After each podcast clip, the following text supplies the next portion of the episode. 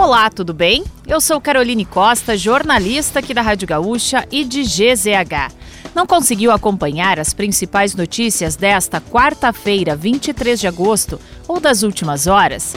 Não se preocupe, pois eu vou trazer aqui para você antes que o dia acabe, que é o nosso resumo diário de notícias do fim de tarde. Oferecimento correspondente gaúcha Serrana Solar, a minha escolha certa. O serviço de embarque e desembarque foi suspenso no Aeroporto Internacional Salgado Filho, em Porto Alegre, no começo da tarde desta quarta-feira. Segundo a Fraport, concessionária que administra o terminal, a suspensão se deu por medida de segurança devido aos raios que atingiam a região. O serviço de desembarque já foi normalizado. O ex-presidente Jair Bolsonaro admitiu em entrevista ao jornal Folha de São Paulo ter pedido a um empresário para compartilhar mensagem questionando as urnas eletrônicas. Ele foi intimado pela Polícia Federal a depor sobre conversas golpistas de empresários aliados. Bolsonaro declarou ainda que não fazia parte do grupo com mensagens que expressavam críticas aos ministros do Supremo Tribunal Federal e do Tribunal Superior Eleitoral. O governador Eduardo Leite detalhou a proposta de parceria público-privada focada na manutenção das escolas estaduais gaúchas. O projeto piloto ocorrerá em 100 escolas e 15 municípios. A escolha dos locais ocorreu a partir de critérios de vulnerabilidade social.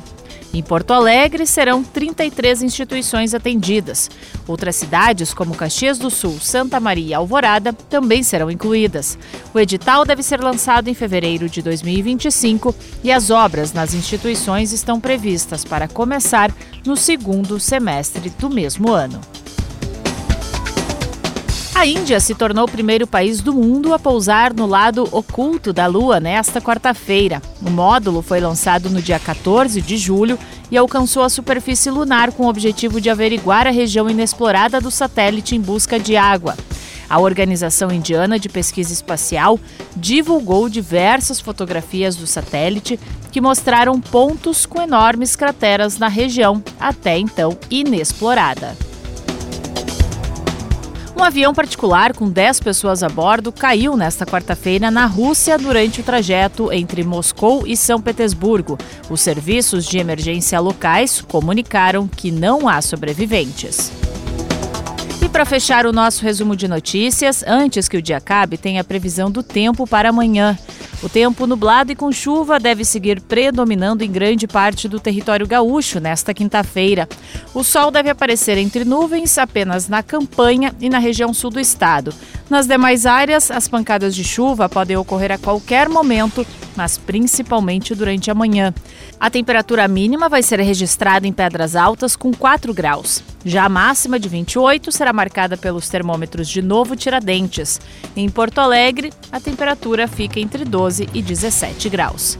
Se quiser saber mais sobre algum desses assuntos e muitos outros, além dos nossos colunistas, áudios, vídeos, é só acessar gzh.com.br ou o aplicativo de GZH.